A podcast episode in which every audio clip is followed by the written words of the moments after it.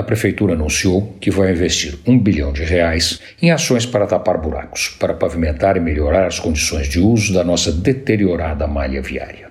Não precisa se animar muito. Isso dá, na melhor das hipóteses, para refazer o pavimento de mais ou menos 22 milhões de metros quadrados de vias. E a cidade tem 196 milhões. Quer dizer, mal e mal vai mexer no grosso. O detalhe, as ruas de bairro terão pouca chance de receber alguma coisa.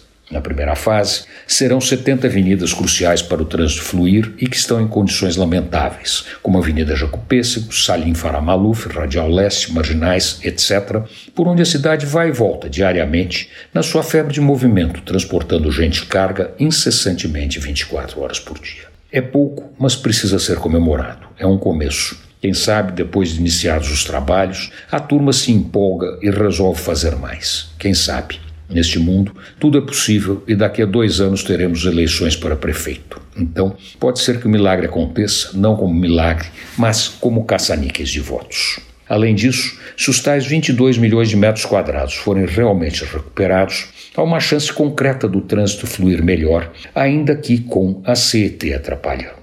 Por outro lado, é fundamental prestar atenção na qualidade do recapeamento que será feito.